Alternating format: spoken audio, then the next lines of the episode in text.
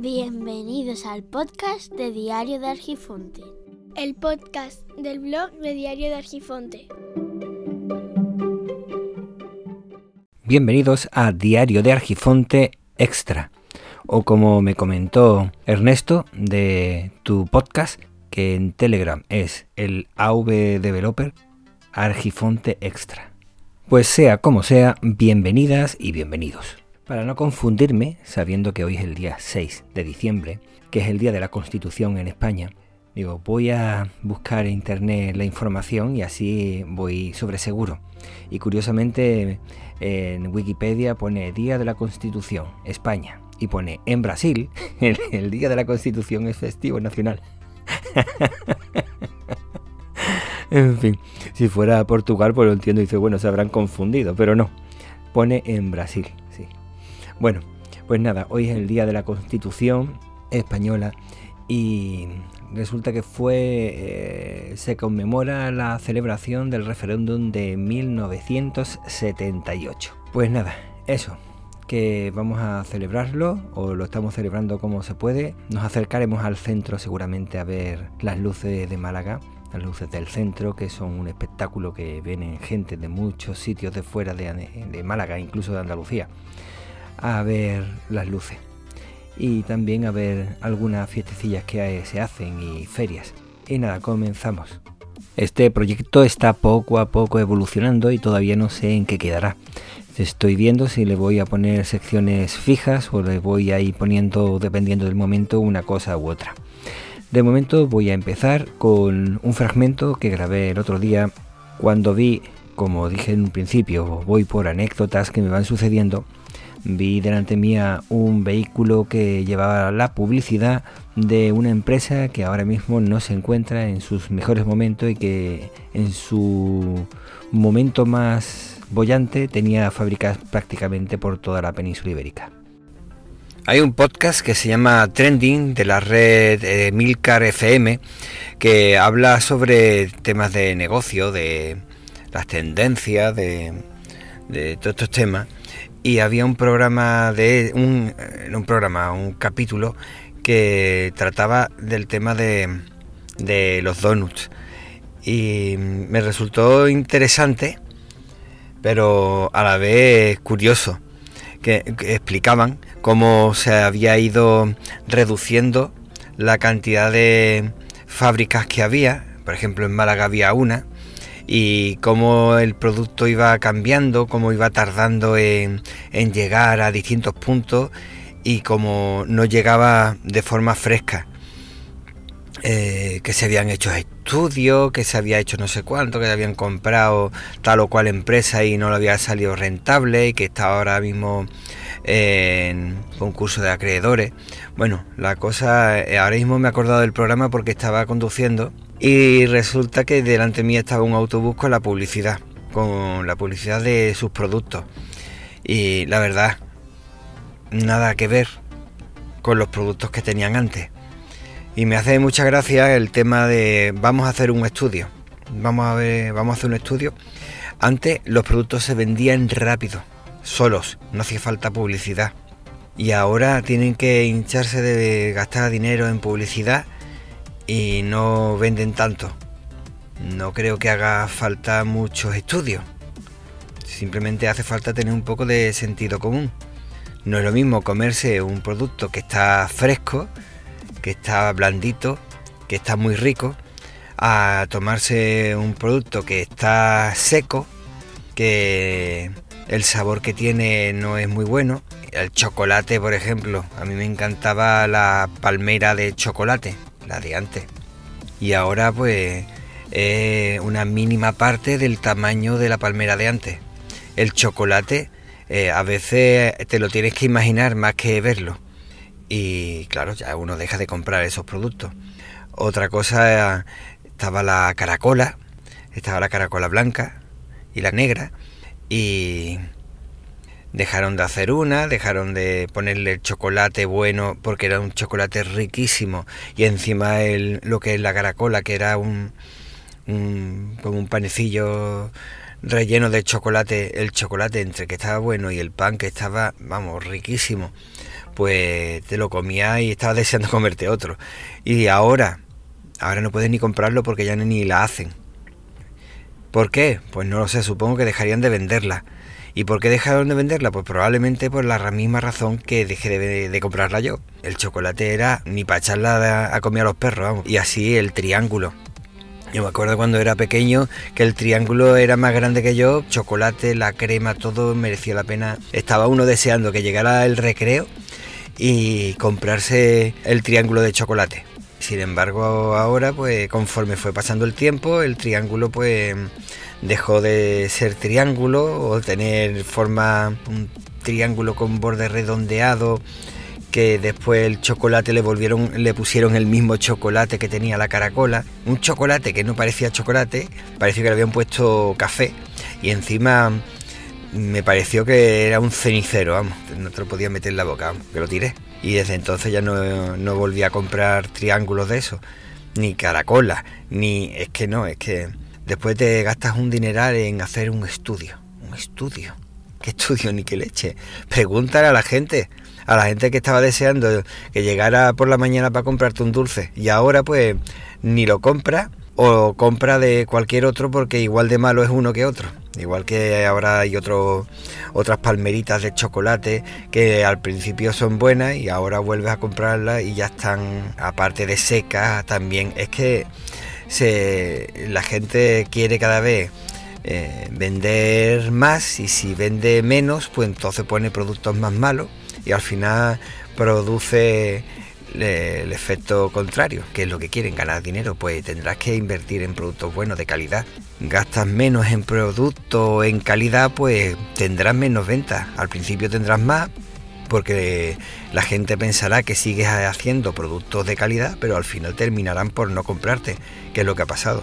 Y así con todo, igual que el chocolate, creo que también compraron RTH y resulta que yo me acuerdo que yo me volvía loco con las galletas de chocolate del príncipe. Empezaron a reducir la cantidad de chocolate que llevaban esas galletas hasta un límite que ya te lo tenías que imaginar, exactamente igual que pasaba con las caracolas, con las palmeras y demás. Luego sacaron galletas de chocolate de doble chocolate y de un tiempo para acá le, le cambiaron el chocolate, ni lo compro, directamente ni lo compro. Antes era chocolate que daba gusto comerlo y ahora pues se te, se te quitan las ganas de comprar cosas de esas. Hombre, yo entiendo que si lo que quieres es que el consumidor coma cosas sanas, entiendo que hagan productos malos. Y de esa forma la gente deja de comprarlo y prefiere comer fruta, solamente come fruta. Lo que no se soluciona haciendo un trabajo de campo, no quiera solucionarlo desde una oficina sentado en una gran silla. Bueno, Cambiando de tema, ahora a continuación voy a poner un corte que hice ayer, precisamente tras escuchar varios podcasters hablar de los híbridos. Y a raíz de eso, como yo tengo uno, pues decidí hacer una grabación para ver cómo se escuchaba, indicar algunas impresiones que tengo después de llevar un año y algo con un vehículo así. Eh, curiosamente se me olvidó quitarle el aire. O sea que se escucha ruido, pero el ruido que se escucha es del aire, no del motor. Eh, al final de ese corte se escuchará como realmente estando el coche encendido no se escucha nada. Sin embargo, se me olvidó por completo. Bueno, espero que os resulte interesante y entended si os parece bien a lo que comento de cuando te vas a comprar el coche te dicen una cosa y cuando ya lo tienes encima te topas con la realidad. Lo digo por si a alguien le puede resultar interesante. A continuación os lo pongo. Bueno, esta sección la estoy grabando con el Wave Editor, lo he dicho bien, ¿no? Bueno, creo que sí. Y lo que voy a hacer es ver de qué forma suena el coche. Voy a tratar de hacer una conducción lo más eficiente posible, eso sí. Pongo el micrófono aquí puesto. Ya está encendido el coche. Ahora mismo el coche se encuentra en modo eléctrico menos, no, ya no, ya ha saltado el modo híbrido. Voy a ponerlo para ver cuándo se está recargando.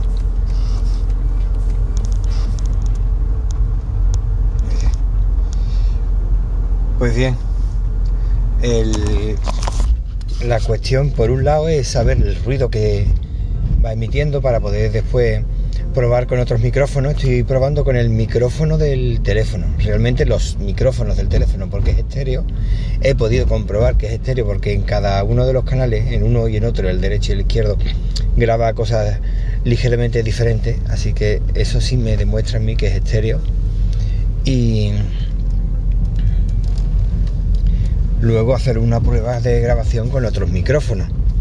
Que ya lo he estado haciendo antes con el micrófono que viene con el casco. Pero lo mismo te graba muy muy bien que te graba muy muy mal. Es que no hay término medio.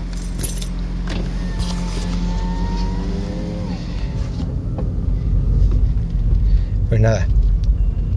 Decir que el, el coche híbrido era un podcaster que decía que se estaba pensando comprarse un, un coche híbrido porque no, no hacía más de 40 kilómetros al día, por lo que no tendría que ir nunca a, a echar gasolina, cosa que no es cierta. Porque para arrancar, para recargar las baterías y demás, tienes que utilizar el, el vehículo, el motor del vehículo. Y sí, se recarga cuando hay una pendiente, pero para bajar una pendiente antes la has tenido que subir. Y puedes estar consumiendo poquísimo, pero el arranque muchas veces puede llegar a unos consumos elevados.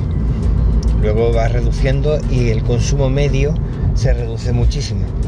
Pero claro, tienes que tener en cuenta el lugar donde estás conduciendo.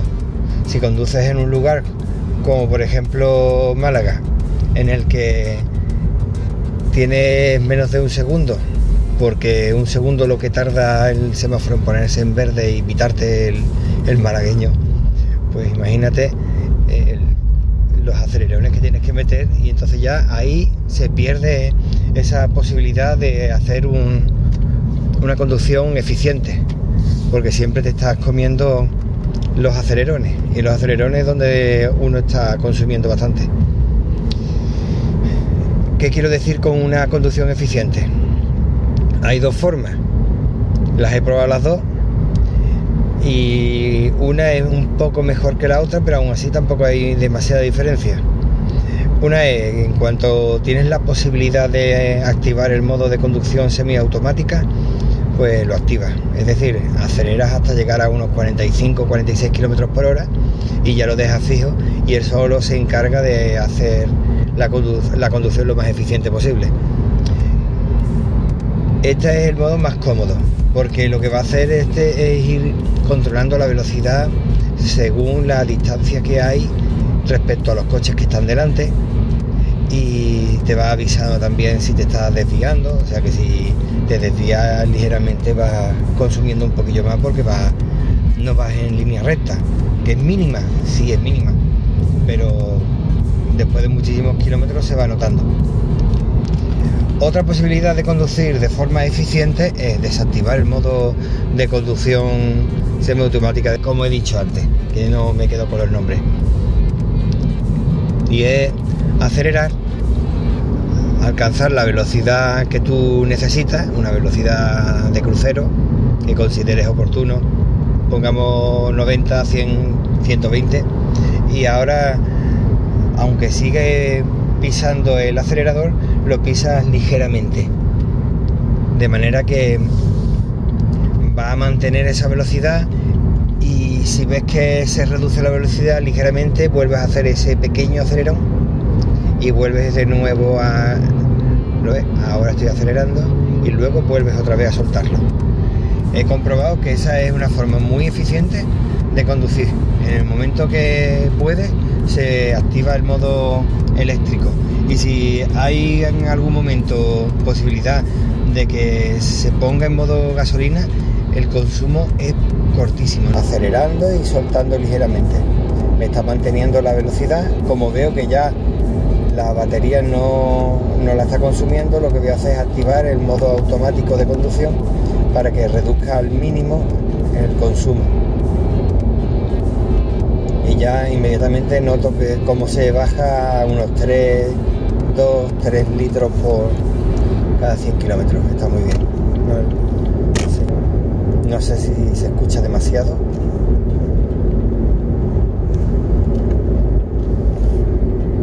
Una de las cosas que me he dado cuenta yo con el tema del coche híbrido es que me dijeron cuando fui a comprarlo que tenía toda la posibilidad de entrar en zonas donde solamente los coches eléctricos e híbridos podían entrar. No es cierto. Otra cosa que me dijeron es que podía aparcar en zonas azules completamente gratuita. Tampoco es cierto. Me dijeron que eh, tenía una reducción del 75% el impuesto de vehículos de tracción mecánica. Es cierto, pero solamente durante 5 años.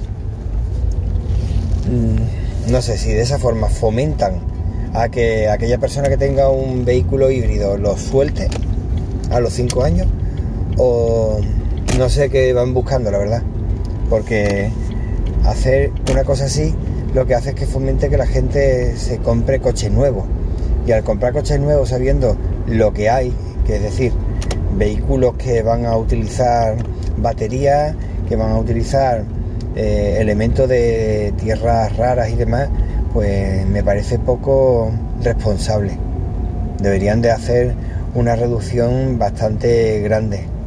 El 75% me parece perfecto, sí, pero durante más tiempo.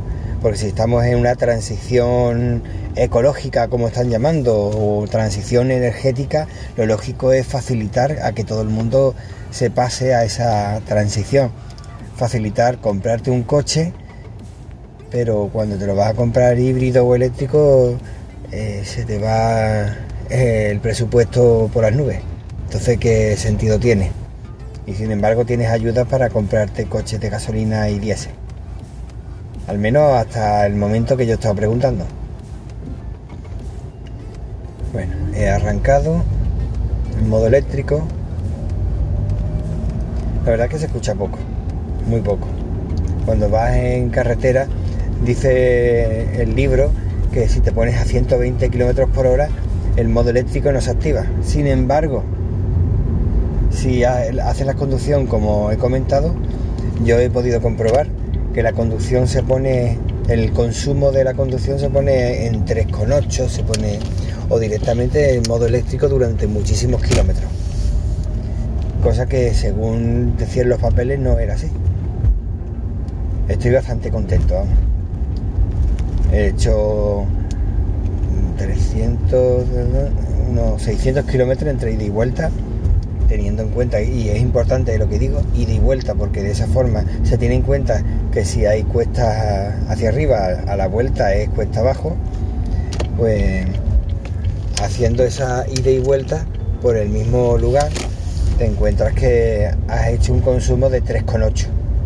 Claro, hay que tener en cuenta una cosa es un vehículo de 7 plazas, un motor 1.8, 140 caballos y eso hay que tenerlo en cuenta.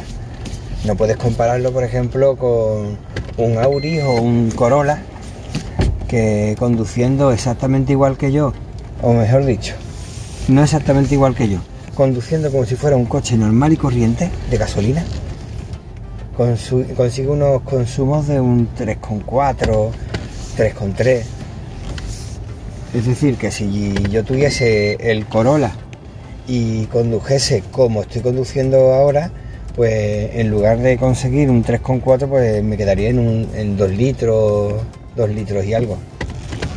Y lo digo porque lo he comprobado, vamos, no he, probado el, el Yaris, que es más pequeño, y he logrado hacer unos consumos bastante bajos. Y eso con momentos de aceleración bastante grandes. He llegado con 5,5 litros de media desde que he salido. 8-9 kilómetros aproximadamente. No lo veo nada mal, sabiendo que el coche es grande y que, por ejemplo, tiene... Eso es una cosa que no he caído yo en quitar, el, el aire, para que no suene durante la grabación.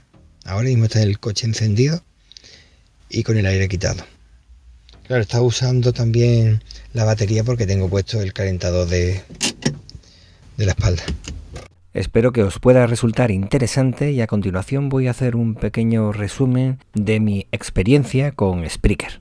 Llevo una semana exacta, empecé el viernes pasado, el día 29 de noviembre, y me está gustando lo que es la aplicación. No hay una aplicación para Linux, solamente hay para Mac, para Windows y para Android, pero bueno, eh, desde el móvil me estoy apañando bastante bien. Lo que pasa es que me estoy dando cuenta que no tengo la opción de saber eh, la localización de los oyentes y es bastante interesante porque por ejemplo en Anchor sí tengo esa posibilidad que no tengo usando Spreaker. La dirección del podcast de Spreaker lo pondré en los comentarios, igual que pongo también la dirección de este podcast. Aunque no hace falta, porque si ya me estás escuchando es que has llegado a él. Pero de todos modos lo voy a poner, ¿de acuerdo? Y bueno, el primer día, el día 29, no, nada más que fue una toma de contacto que lo hice con mi pequeño. Simplemente hice una grabación teniendo mi pequeño al lado y no le presté demasiada atención.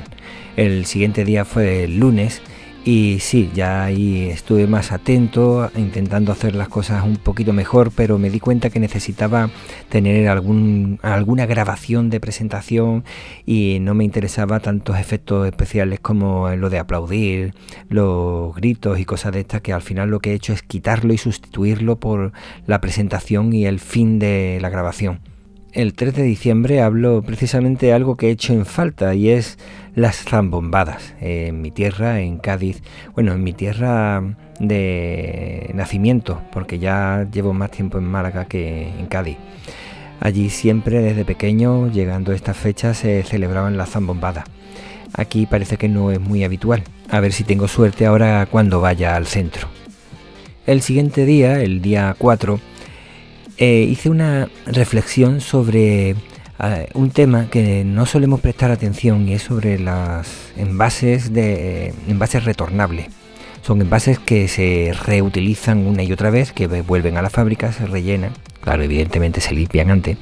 Sin embargo, hay personas que tienen la costumbre de rellenarlo con porquería, de ponerle las chapas, apretar para que se quede y no tienen en cuenta que todas esas botellas, ese tipo de botellas, en muchas ocasiones son rechazadas por las máquinas de forma automática, de manera que son mandadas a el reciclaje. Sí, son recicladas, es más ecológica. Sin embargo, podríamos aprovechar quizás 30 vidas de esa botella antes de tener que mandarla de nuevo a tener que utilizarse eh, material orgánico eh, para poder reutilizarla, reconvertirla en otra nueva botella.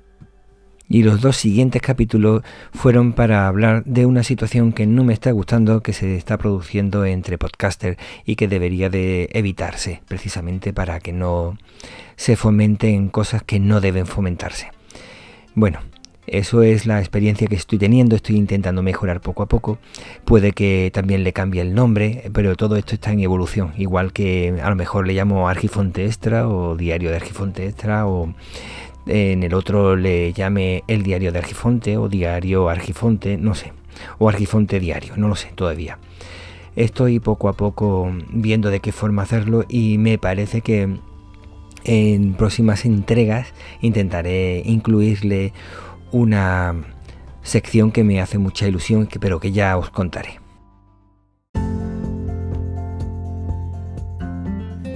Esto es todo por hoy. Las vías de contacto se encuentran en los comentarios del podcast. Espero que nos encontremos pronto y te agradezco enormemente tu tiempo, que es lo más preciado que tenemos. Un saludo.